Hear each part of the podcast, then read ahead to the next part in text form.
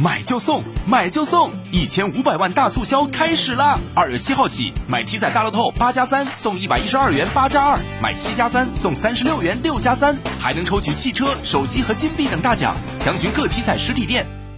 中国载人航天工程办公室在二零二三年度载人航天飞行任务标志征集活动的公告当中，透露了我国载人空间站工程未来一段时间的应用和发展计划。